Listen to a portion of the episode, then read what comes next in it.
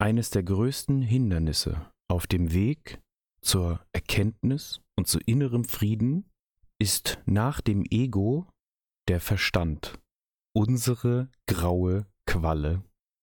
Herzlich willkommen zur zehnten Folge von Reik, deinem Podcast für ein bewussteres Leben im Jetzt und mehr Frieden im eigenen Kopf. Ich wünsche dir und deiner grauen Qualle heute viel Spaß und hoffentlich die ein oder andere Erkenntnis.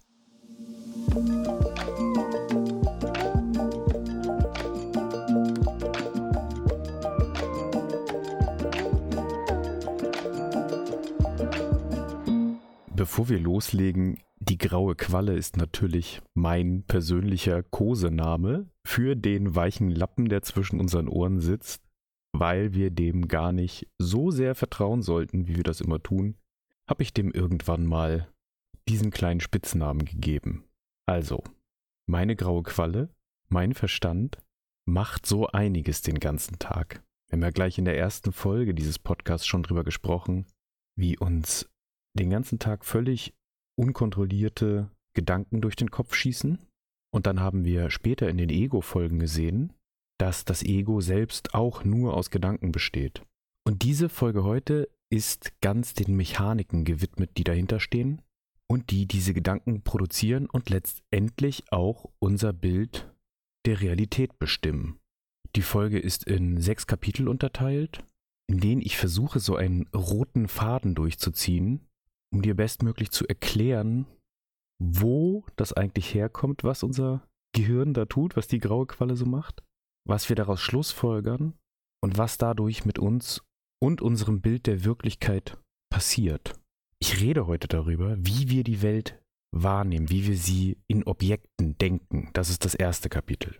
Um das tun zu können, müssen wir imaginäre Grenzen ziehen. Das ist das zweite Kapitel. Dann erfinden wir Objekte zweiter Stufe, so wie ich sie nenne, Luftwörter. Das ist das dritte Kapitel. Und wenn wir uns dieses Konstrukt gebaut haben, dann fangen wir an, Fragen zu stellen. Viertes Kapitel. Und wenn es da aufhören würde, könnten wir auch in Frieden mit unseren grauen Quallen leben, aber es kommt zu einem schwerwiegenden Fehler, und zwar ziehen wir die falschen Schlüsse. Das erkläre ich dir im fünften Abschnitt.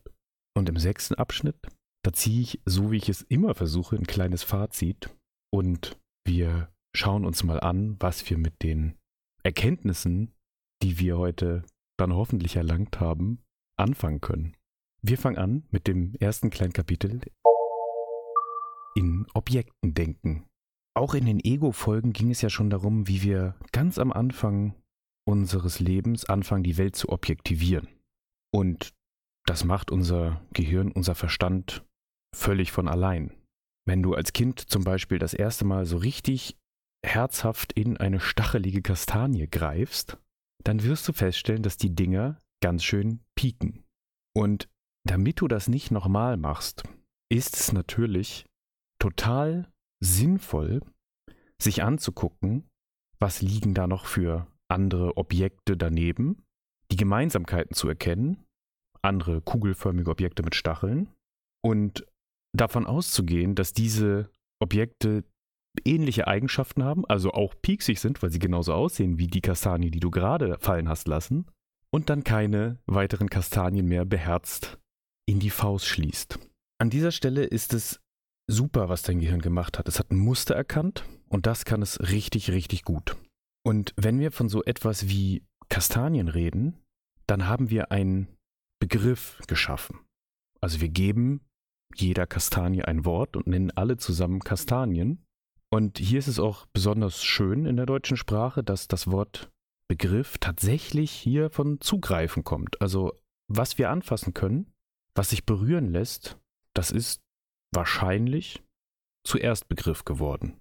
Bei Kindern ist das auf jeden Fall so. Die ersten Wörter sind ja häufig Dinge oder Personen, die man sehr wohl anfassen und mit allen Sinnen wahrnehmen kann. Damit das jetzt mit der Objekterkennung so richtig gut funktioniert, ist unser Gehirn die ganze Zeit den ganzen Tag damit beschäftigt, alles in Unterscheidbares und Gleiches zu unterteilen. Also, alle Kastanien sind gleich und bekommen das Wort Kastanie und die Eigenschaft pieksig. Und dann gibt es den ganzen Rest der Welt. der keine Kastanie ist, der womöglich andere Eigenschaften hat. Dazu kommt dann eine gewisse Verständnis davon, dass Objekte permanent sind. Die Objektpermanenz, das bedeutet, wenn ich einen Ball hinter einer Tür verstecke, dann ist er nicht weg. Und auch das lernen Kinder relativ früh und auch das erklärt sich vor selbst, warum das wohl ganz praktisch ist in dieser Welt. Davon auszugehen, dass Objekte nicht einfach verschwinden, wenn sie nicht mehr im Sichtfeld sind. Und irgendwann, während wir die ganze Welt anfangen so zu unterscheiden, ergibt sich für uns auch erstmal ein Vorteil, wenn ich anfange zwischen mir und anderen zu unterscheiden. Wenn ich mich also selbst erkenne, ein Ich-Gefühl entwickle und einen Begriff von mir schaffe, der nicht die anderen ist. Das ist dann der Moment, wo Kleinkinder sich selbst im Spiegel erkennen und man kann solche Experimente sogar mit ein paar Tieren machen. Das ist auch getan worden. Es gibt zum Beispiel Vögel, denen man einen Punkt auf den Schnabel malt und wenn der Vogel dann vor einem Spiegel steht und versucht, diesen Punkt abzuwischen, irritiert ist, dass der auf dem Schnabel ist und sich an den eigenen Schnabel greift und nicht an den vermeintlichen Schnabel im Spiegel, dann gehen wir als Menschen davon aus, dass dort zumindest so etwas wie eine Selbsterkenntnis, ein Bild von dem eigenen Ich auch in dem Vogel existiert. Bis hierhin ist eigentlich alles kein Problem. Die Welt, unser Leben, das würde alles überhaupt nicht funktionieren, wenn wir nicht anfangen würden, die Welt in Objekte zu zerlegen. Es hilft ja auch unglaublich zum Beispiel, sich zu merken, dass alles, was wie eine Raubkatze aussieht, auch wirklich gefährlich ist und dass alles, was auch aussieht wie ein Apfel zum Beispiel, auch so nahrhaft ist wie der Apfel, den wir schon mal gegessen haben. Also hier ist noch nicht direkt zu erkennen, wo unsere graue Qualle uns da eigentlich den Stock zwischen die Beine wirft. Allerdings muss sie an dieser Stelle schon etwas machen, das mit der Welt um uns herum nicht mehr so viel zu tun hat. Damit das funktioniert, muss sie nämlich, und damit kommen wir zum zweiten Kapitel, imaginäre Grenzen ziehen. Es gilt für sehr einfache wie auch für sehr komplexe Objekte, die wir so erkennen. Damit wir zum Beispiel einen Apfel erkennen können und ihn Apfel nennen, brauchen wir eine Grenze. Von welcher Grenze rede ich? Wenn du so einen Apfel in die Ecke legst, dann ist das erstmal ein Apfel, bis er irgendwann keiner mehr ist, weil er langsam alt wird, vergammelt und nach und nach zu einem kleinen Häufchen Erde wird. Wenn du jetzt eine Kiste mit vier frischen Äpfeln hast und da reinschaust, dann wirst du sagen, alles klar, das sind vier Äpfel. Wenn da jetzt aber drei frische Äpfel drin wären und einer ist schon vielleicht ein bisschen wurmstichig, dann würdest du immer noch sagen, dass da vier Äpfel drin sind. Ich würde das zumindest tun. Aber ab einem gewissen Punkt der Vergammlung würden wir wahrscheinlich nicht mehr von einem Apfel sprechen. An irgendeiner Stelle würden wir sagen, da sind drei Äpfel drin und naja, vielleicht ein Häufchen, ein Klumpen Matsch, Staub, was auch immer es dann geworden ist, es ist kein Apfel mehr. Du kannst das anders sehen, aber ich würde diesen Punkt, ab dem ich nicht mehr von einem Apfel sprechen würde, ziemlich genau auf den Punkt setzen, wo ich ihn nicht mehr für essbar halten würde. Damit wäre meine imaginäre Grenze, um von diesen vier Äpfeln sprechen zu können, die Essbarkeit, also sein Zweck. Und hier ist schon Vorsicht geboten, denn auch dieser Zweck ist ja etwas, was ich in den Apfel gedacht habe. Der ist ja nun nicht am Baum gewachsen, damit ich ihn esse, sondern zufällig kann ich den essen und ich nenne ihn so lange Apfel, wie er mir diesem Zweck dient. So langsam kannst du wahrscheinlich sehen, worauf ich hinaus will. Was ist mit uns?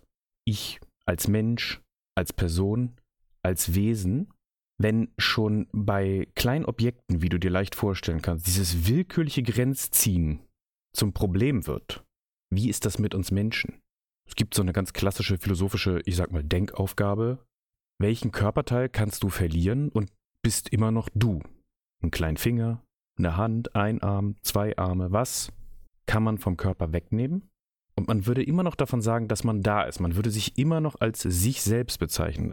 Du kannst die Frage natürlich für dich beantworten, wenn du möchtest.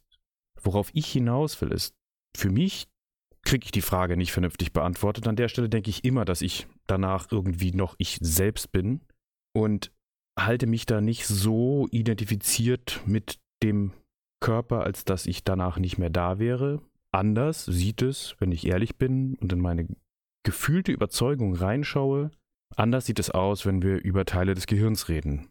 Ab einer gewissen Stelle denke ich jetzt erstmal oberflächlich, dann bin ich vielleicht nicht mehr ich. Aber auch dafür gibt es so viele Antworten wie Menschen auf der Welt, die sich diese Frage stellen. Es gibt aber einen ganz anderen Aspekt, an den man selten denkt. Wir können uns über einzelne Körperteile streiten oder über Kleidung, die zu uns gehört, diese ganzen Sachen, über die wir auch in der Ego-Folge geredet haben, die man je nachdem mit sich identifiziert oder nicht. Aber jeder einzelne Mensch kann zum Beispiel nicht ohne das uns umgebende Medium gedacht werden. Also ohne die Luft, die um uns rum ist, die durch uns durchfließt, die wir einatmen, die wir ausatmen, die am besten in einem physikalisch gesehen sehr engen Temperatur- und Druckbereich liegen sollte, damit wir das Ganze nachhaltig über den jetzigen Moment hinaus überleben können. Die ganze Welt, die ganze Menschheitsgeschichte, alles, was dich gerade umgibt, macht dich in diesem Moment eigentlich zu dir, wenn du es genau überlegst. Der Raum, in dem du gerade sitzt, das, was du gerade wahrnimmst, vielleicht das Bild, das du gerade siehst oder das, was du gerade hörst, All das hat einen direkten Einfluss darauf, wie du dich fühlst, was du denkst, was gerade in deinem Kopf passiert. Das bist auch du in diesem Moment. Eigentlich kannst du dich nicht ohne das denken. Oder auch wenn wir was essen, wenn wir Nahrung aufnehmen, die irgendwann zu uns wird, wann ist das kein Apfel mehr, sondern wann ist das zu mir geworden? Zumindest ein Teil der Materie. Und ist der Teil der Materie, der nicht zu mir wird, eigentlich nicht ich, aber auch kein Apfel mehr, sondern Du siehst, das ist ganz schön kompliziert. Wenn ich aber an eine einzelne Person denke, dann denke ich das alles nicht mit. Nicht die Sonne, nicht das ganze Universum, die Sterne, aus denen wir entstanden sind, all das ist dann weg. Ich denke einen Menschen völlig isoliert. Und da sind wir wieder bei der Zweckhaftigkeit. Das ist ja auch sinnvoll, sonst wäre der Kopf ganz schön voll. Wir sind da total zweckorientiert. Aber diese Grenze, die wir nicht klar benennen können und die auch noch willkürlich ist, definiert das, was wir denken, was eine einzelne Person ist. Damit ein Ich denkbar wird, muss es eine Grenze ziehen zwischen sich und der Natur, die es in der Natur selbst nicht gibt, die du nicht dort finden kannst. Das ist eigentlich schon ein ganz schönes Brett, aber es geht weiter. Wir kommen zum dritten Abschnitt. Luftwörter. Mir ist kein besseres Wort dafür eingefallen. Luftwörter sind für mich Begriffe, die wir uns ausdenken können, weil sie sich aus der Sprachlogik ergeben. Wir kommen gleich nochmal auf die Sprache zurück, aber Menschen haben zu allen Zeiten beobachtet, dass die Objekte, auch die anderen Personen, die sie identifiziert haben, sich irgendwann auflösen und das, was für permanent gehalten worden ist, gar nicht permanent ist. Und die Sprache, die wir benutzen, lässt uns dafür ein Wort finden. Wir nennen das Tod oder das Sterben. Und das findet in der Zeit statt. Und diese beiden Wörter sind gute Beispiele dafür, also Tod und Zeit, dass wir durchaus uns Begriffe ausdenken können, die überhaupt nicht mehr in der Welt zu finden sind. Während wir uns bei den Objekten erster Stufe, wie so ein Apfel, nur fragen müssen, wo ziehen wir denn jetzt eigentlich die Grenze und stellen fest, die müssen wir irgendwie ziehen, damit wir über Äpfel reden können, können wir um solche Begriffe wie Tod, Zeit, Zweck, Sinn, Ich, Bewusstheit, um solche Begriffe können wir gar keine Grenze mehr ziehen, weil wir gar nicht wissen, wo sie überhaupt sind. Nichtsdestotrotz arbeiten wir mit denen. Wir haben sie erfunden. Und für mich die persönliche Krönung sind Zahlen. Ja, ich will dir gerade sagen, dass wir Zahlen erfunden haben. Wirklich erfunden. Es gibt keine Zahlen in der Natur. Du hast ja vorhin schon bei den Äpfeln gemerkt, dass die Zahl, die wir da den Äpfeln in der Kiste zuschreiben, nur davon abhängt, ob wir jetzt einen Apfel noch als Apfel zählen oder schon als Häufchen Erde. Das ist also von den Kategorien abhängig, die wir benutzen und den Grenzen, die wir um diese Kategorien ziehen, was wir als Zahl zusammenfassen. Ein Apfel weiß nichts davon, dass wir ihn für das gleiche halten wie sein Nachbarn, der völlig anders aussieht, ganz anders beschaffen ist, woanders liegt. In einem Apfel steckt nicht die Zahl 1 drin und in zwei Äpfeln steckt nicht die Zahl 2 drin. Ohne unsere Kategorien funktionieren Zahlen nicht. Die existieren nur im Kopf. Mir fällt diese Vorstellung mindestens genauso schwer wie dir. Ich denke an die Bienenwaben. Die sind ja sechseckig, da ist doch eine 6 drin. Aber die Bienen und die Waben, die wissen nichts von 6. Die wissen, was sie jetzt tun müssen. Das ist eine körperliche Intelligenz, deren sie sich bedienen, die ohne Zahlen auskommt. Du weißt auch, wie du etwas greifst, ohne dass du weißt, wie viele Finger du hast. Das ist ziemlich gut, dass wir in den meisten Fällen fünf haben und einer von den Fingern seitlich so ein bisschen abgestreckt ist. Damit kann man dann sehr gut greifen. Aber diese Zahl, die Finger überhaupt zusammenzufassen, das passiert bei dir im Kopf. Ich sehe auch, dass ich fünf Finger an der Hand habe, aber die habe ich ja nur, weil ich Finger als einzelnes getrenntes Objekt denken kann. Mit den ganzen Zahlen ist das wirklich sehr schwer vorstellbar, weil wir uns so daran gewöhnt haben, in Zahlen zu denken. Aber du kannst dir die anderen Zahlen anschauen, die wir alle erfunden haben. Zum Beispiel, und da greife ich jetzt schon mal auf den nächsten Unterabschnitt vor, kann man sich ja fragen, wenn man dann anfängt zu rechnen mit den Zahlen, ich habe drei Äpfel, ich nehme zwei weg. Wie viel bleiben liegen? Einer. Kein Problem. Die Mathematik, die dahinter steckt, sehr überschaubar. 3 minus 2 gleich 1. Ich kann die jetzt umdrehen, die Rechenaufgabe, und kann mich fragen, ich habe zwei Äpfel und nehme aber drei weg. Eine völlig sinnlose Frage, aber nichtsdestotrotz stellst du fest, ich kann damit nicht antworten. Die Mathematik gibt keine Antwort mehr, wenn ich nur mit ganzen natürlichen Zahlen rechne.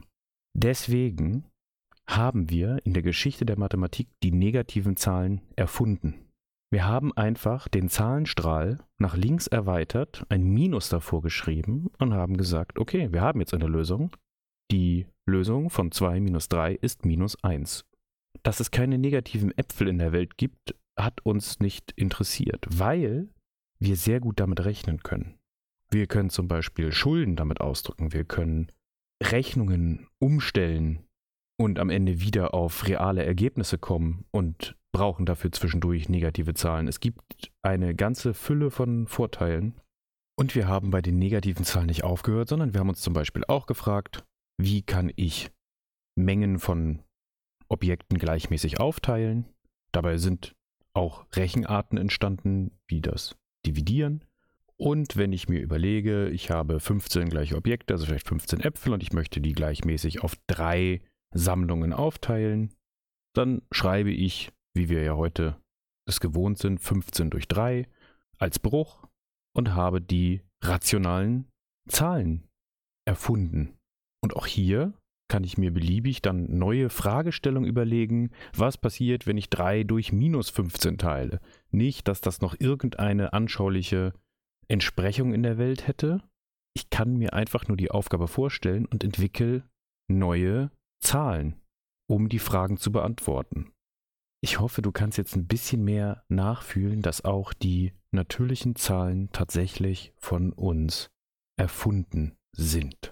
Und mit dieser Erkenntnis stellen wir fest, alles an dem einfachen Satz, ich habe zwei Äpfel, ist ausgedacht. Weder bin ich noch die Äpfel wirklich alleine in der Natur vorhanden. Die Grenze, die ich um beide diese Objekte ziehen muss, um von ihnen sprechen zu können, ist völlig willkürlich. Die Zahl 2 in dem Satz ist ausgedacht, die haben wir erfunden. Und das Wort habe impliziert hier ja auch ein Besitz. Und Besitz, da haben wir ja auch schon drüber gesprochen, ist wieder eine Ego-Kategorie und damit natürlich auch völlig frei erfunden und führt zu Problemen.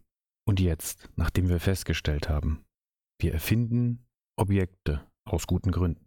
Wir ziehen aus den gleichen guten Gründen willkürliche Grenzen, um diese Objekte zu identifizieren. Wir erfinden neue Objekte. Wir erfinden diese Luftwörter, die es gar nicht in der Welt gibt. Jetzt kommt die eigentliche kreative Höchstleistung unseres Verstandes. Wir kommen zum nächsten Abschnitt, dem Fragen stellen. Wir haben uns bis zu diesem Punkt eine ganz große Welt aus lauter Worten erschaffen, aus lauter Begrifflichkeiten, die unser Gehirn jetzt fleißig kombiniert. Und ein Werkzeug, um das Konzept unserer Realität so ein bisschen auszuleuchten, sind Fragen.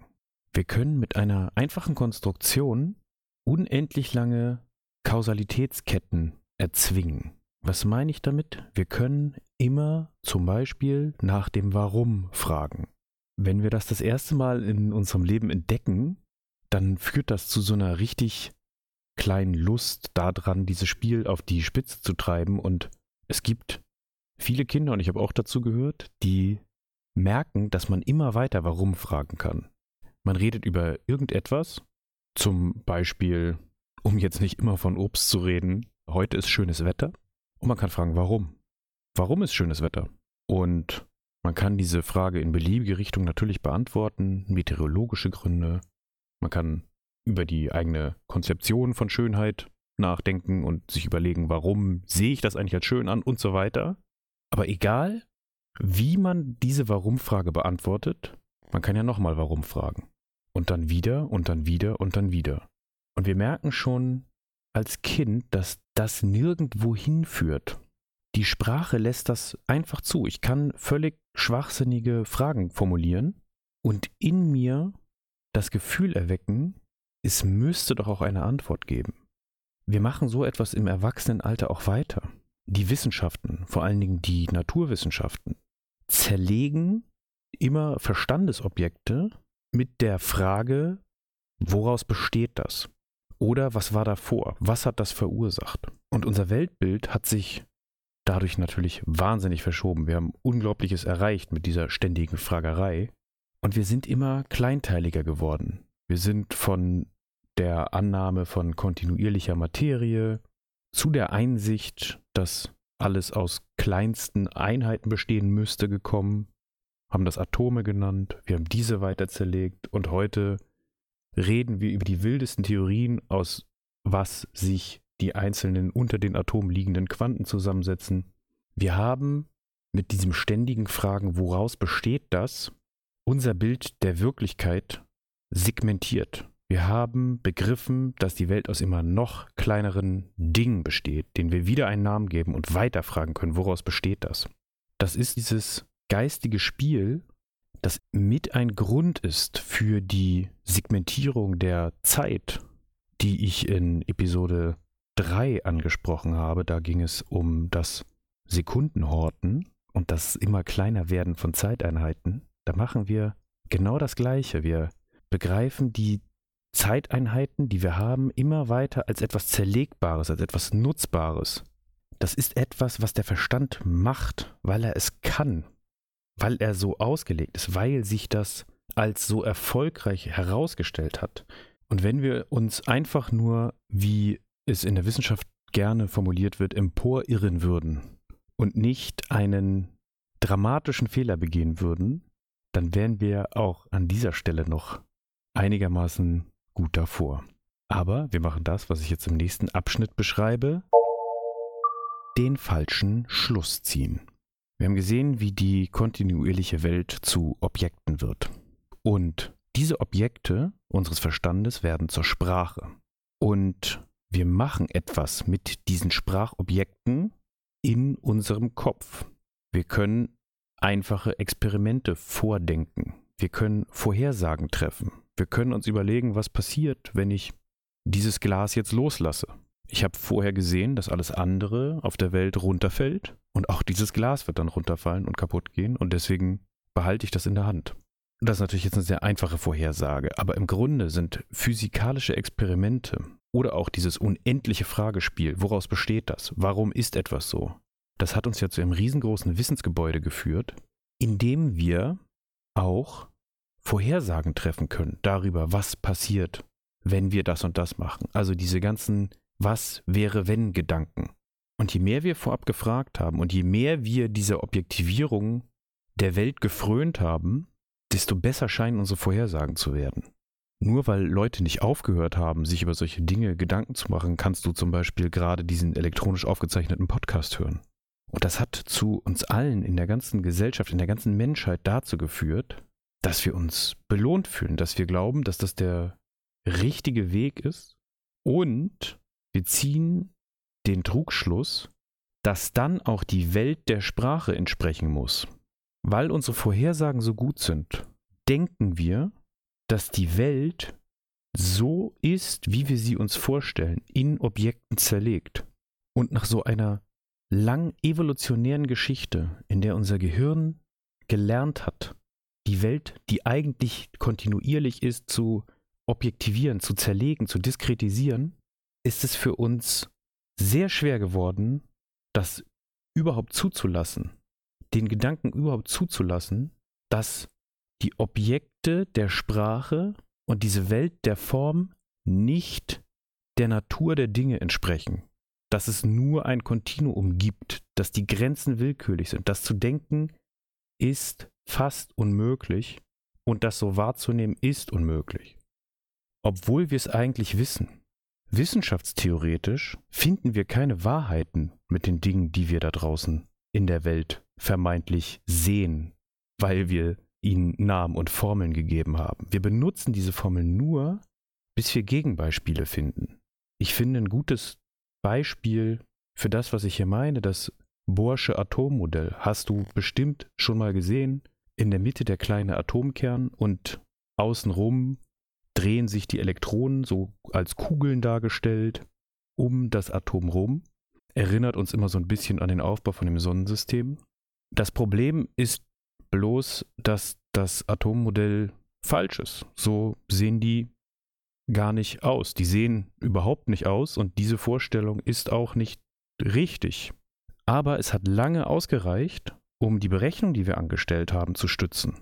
Und wir haben weiter reingeguckt und festgestellt, dass es dabei eher um Wolken der Aufenthaltswahrscheinlichkeit von Ladungen um das Atom rumgeht und das ganze Bild verkehrt ist. Und auch dieses Bild, das wir jetzt haben und die ganzen Bilder, die danach kamen und kommen werden, die werden nicht die Realität sein, aber die führen zu sehr, sehr guten Vorhersagen. Also wir wissen das eigentlich, aber wir vergessen es. Wir vergessen, dass das nicht die Wahrheit ist und dass etwas funktioniert, heißt nicht unbedingt, dass es wahr ist.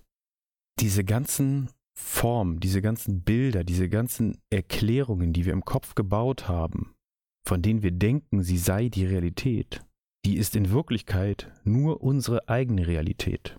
Wir haben über das Thema auch schon mal gesprochen in der Folge DIY-Dämonen, das war die Folge 5. Und was wir eigentlich machen, wenn wir eine Frage stellen, dann denken wir bloß, weil die gestellt werden kann, muss es auch eine Antwort geben. Obwohl wir innerlich eigentlich spüren können, dass die Antwort vielleicht nicht existent, aber auf jeden Fall nicht in Worte zu fassen ist, dass wir keine Antwort bekommen werden. Zum Beispiel eine von diesen Fragen. Wenn das Universum, das wir kennen, alles ist, was es gibt, was befindet sich dann außerhalb des Universums? Die Frage ist in sich unlogisch. Die hat ein Problem. Die redet davon, dass alles, was es gibt, etwas ist. Und dann frage ich, was ist denn nicht das alles, was es gibt? Und du merkst, wir haben hier einen komplexen Frageapparat und alle Objekte, die in dieser Fragestellung vorkommen, sind auch noch Luftwörter. Also wir haben hier wirklich gar nichts, aber wir können trotzdem unseren Geist damit beschäftigen, über diese Frage nachzudenken. Obwohl die Satzkonstruktion an sich schon eine sinnvolle Antwort verbietet, habe ich mir auf jeden Fall schon mit unterschiedlichen Leuten darüber nächtelang die Ohren heiß geredet. Oder die Frage, ob wir einen freien Willen haben. Also können wir frei entscheiden, was wir tun, oder ist das alles vorbestimmt und vorberechenbar? Der freie Wille ist wieder so etwas, was überhaupt nicht greifbar ist. Ich würde das hier auch wieder ein Luftwort nennen. Wenn du ein bisschen über die Frage nachdenkst, wirst du auch merken, dass hier eine ganz andere Falle vom Verstand gestellt wird, dass hier eine ganz andere Schleife gezogen wird. Aber beide Themen, diese Vorstellung des nichts, was außerhalb von etwas ist, vielleicht auch die Vorstellung von Unendlichkeit und das Thema des freien Willens werden wir hier in dem Podcast nochmal in anderen Folgen behandeln. Die viel dramatischeren Fragen für uns, wenn der Verstand erst einmal das Objekt Ich erschaffen hat und es irgendwie beliebig von dem Rest abgrenzt und dieses Fragespiel anwendet, alle Fragen, die irgendwie möglich sind und die in irgendeinem Kontext Sinn ergeben könnten, auf dich zu beziehen. Was ist der Zweck des Lebens? Was passiert mit mir, wenn ich gestorben bin? Was ist der Tod? Was war vor meinem Leben? Wo hat alles angefangen? Was soll das? Warum gibt es nicht nichts? Alle diese Fragen und diese ganzen anderen toxischen Ego-Fragen, dieses ganze Zweifeln, dieser ganze Wahnsinn, der entsteht einfach dadurch, weil dieses Kombinieren und dieses wilde Nachfragen so erfolgreich war, dass die Menschen, die es heute gibt, das alle machen, die ganze Zeit lang. Und dabei entstehen zwangsläufig die Ego-Probleme, über die wir schon gesprochen haben. Dadurch entstehen diese Egos, die Egos müssen gedacht werden. Und damit kommen wir zum letzten Abschnitt. Das Fazit. Der erfolgreiche Verstand hat das Ego erschaffen. Und das Ego bedient sich des Verstandes, um dann sein Selbstbild und die Welt der Form aufrechtzuerhalten. Erinnerst du dich noch an den Satz? Das Ego besteht nur aus Gedanken. Genau das war damit gemeint. Das entstammt dem Verstand und benutzt ihn immer weiter. Also der Verstand hat das Ego geschaffen. Und das Ego hat teilweise die Kontrolle über den Verstand genommen, weil es durch dieses Objektdenken sich selbst aufrechterhält. Und wenn du nicht aufpasst, wenn wir alle nicht aufpassen, dann wird der Verstand wahllos weiter Luftwörter mit Fragen kombinieren. Und auf alle diese Fragen wird es keine Antworten geben, weil es diese Begriffe in der Realität nicht gibt und bloß weil wir die formulieren können, führt es nicht dazu, dass da irgendwo die Möglichkeit auf eine Antwort besteht. Die Dinge sind nicht gegenständlich. Du hast dir das ausgedacht. Und wenn du darauf konkrete Wortantworten findest, dann sind die entweder nur ein Hinweis, ein Wegweiser, der Finger, der auf den Mond zeigt, oder es ist einfach Quatsch. Du wirst auf diese ganzen konstruierten Fragen aus Luftwörtern keine Antwort erhalten. Mir fällt an der Stelle leider dieser blöde Witz in Anführungsstrichen ein, wo ist der Unterschied zwischen einem Kamel hinten als höher? Das ist nicht besonders witzig, aber bringt die Sache auf den Punkt, wenn du solche Fragen stellst und dein Wohlbefinden davon abhängig machst, dass du die Antworten findest, dann findest du Antworten, aber die sind nur so sinnvoll wie eben die Antwort auf diese Kamelfrage. Gibt es auch was Schönes, was wir heute mitnehmen können? Meine Antwort ist ja. Es gibt zwei Dinge. Erstens, die Antworten sind nicht wichtig. Du darfst aufhören zu suchen. Du musst dich nicht anstrengen. Du musst nichts beantworten. Ohne die Suche wird dein Leben voller, reicher und tiefer. Wenn du aufhörst zu suchen, dann wirst du eine Antwort finden, die sich auch nicht in Worten formulieren lässt. Und das wird eine sehr friedliche Erfahrung. Der zweite Punkt, der wirklich schön ist, den wir hier auch mitnehmen können, wenn wir begriffen haben, dass die Grenzen willkürlich sind, dann können wir uns die Frage stellen, inwieweit wir wirklich von anderen Menschen, von anderen Wesen oder von dem ganzen Sein getrennt sind. Es gibt da ein sehr schönes, oft zitiertes Bild von dem Meer und den Wellen auf dem Meer. Und in diesem Bild ist jedes Wesen, jeder Mensch eine Welle. Und solange wir an der Oberfläche dahin rollen und den Blick nach vorne richten, um uns rum, sehen wir die anderen Wellen, die anderen Menschen und vergessen dabei, dass wir alle nur ein großer gemeinsamer Ozean sind.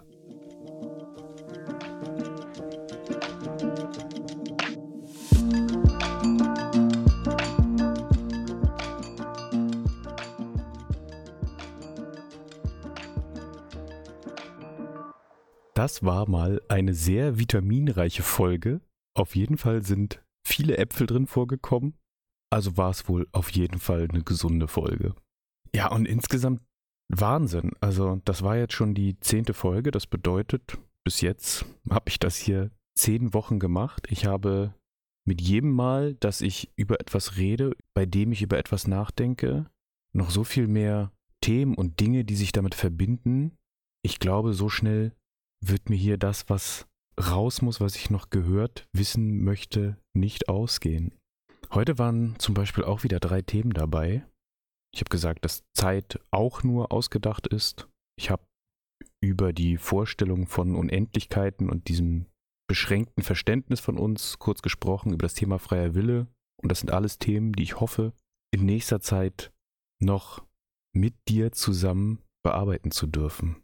Und dann war noch etwas drin, das ich nicht direkt gesagt habe, aber hier dreht sich ja ganz oft darum, was nicht die Realität ist. Also ich sage dir, das ist nur ausgedacht, das ist eine Konstruktion und da macht die graue Qualle gleich weiter, da zwingt sich natürlich die Frage auf, wenn das nicht die Realität ist, was ist sie denn dann? Ich denke nicht, dass sich das, was wirklich ist, exakt in Worte fassen lässt. Wir können das viel besser fühlen. Da ging es ja in der Folge auch ein bisschen drum, die wirklichen Wahrheiten, die sind schon da. Es gibt Wissen, das sich nicht in Worte formulieren lässt. Zum Beispiel halt, wie greife ich zu? Wie atme ich? Du weißt genau, wie das geht, aber das, was du in deinem Körper wirklich machst, kannst du mit Worten gar nicht beschreiben. Und ein bisschen so ist das mit dem großen ganzen Bild, mit der gesamten Vorstellung. Nichtsdestotrotz habe ich so etwas, was ich als großes ganzes Bild bezeichnen würde und ich versuche das hier in jeder einzelnen Episode immer ein bisschen weiter rauszuschälen. Tja, und bei der Reise und bei dem Versuch bist du hier mit jeder Folge dabei. Und deswegen hoffe ich auch, dass wir uns hier bald wiederhören. Du, ich, deine graue Qualle, meine graue Qualle, bring sie einfach mit. Ich bedanke mich für deine Zeit und wünsche dir bis zum nächsten Mal alles Gute.